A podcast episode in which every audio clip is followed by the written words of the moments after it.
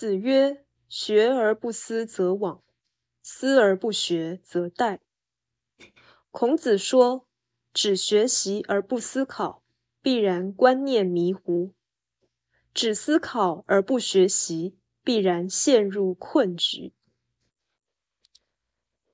人的求知条件最重要的有两个，也就是理性与经验。所以治学必须双管齐下，不可偏废。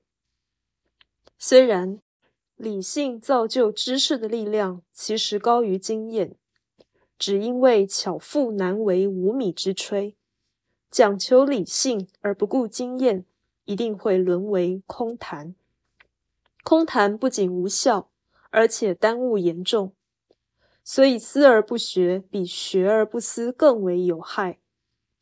虽然理性其实是探索真相的主要工具，经验只是求知的辅助性材料。思而不学的危险是不成功便成仁，但学而不思的结果一定离悟道很远。两者相比，可以看见，前者还有不入虎穴焉得虎子的气魄，而后者却是自陷于糊涂的境地，永远没有希望。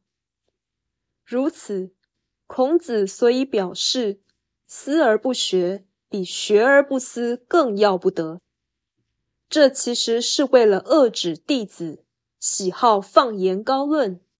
而不实实在在的学习的恶风，这并不是表示经验重于理性。由此又可知，孔子对于他的弟子的才能，觉得非常失望。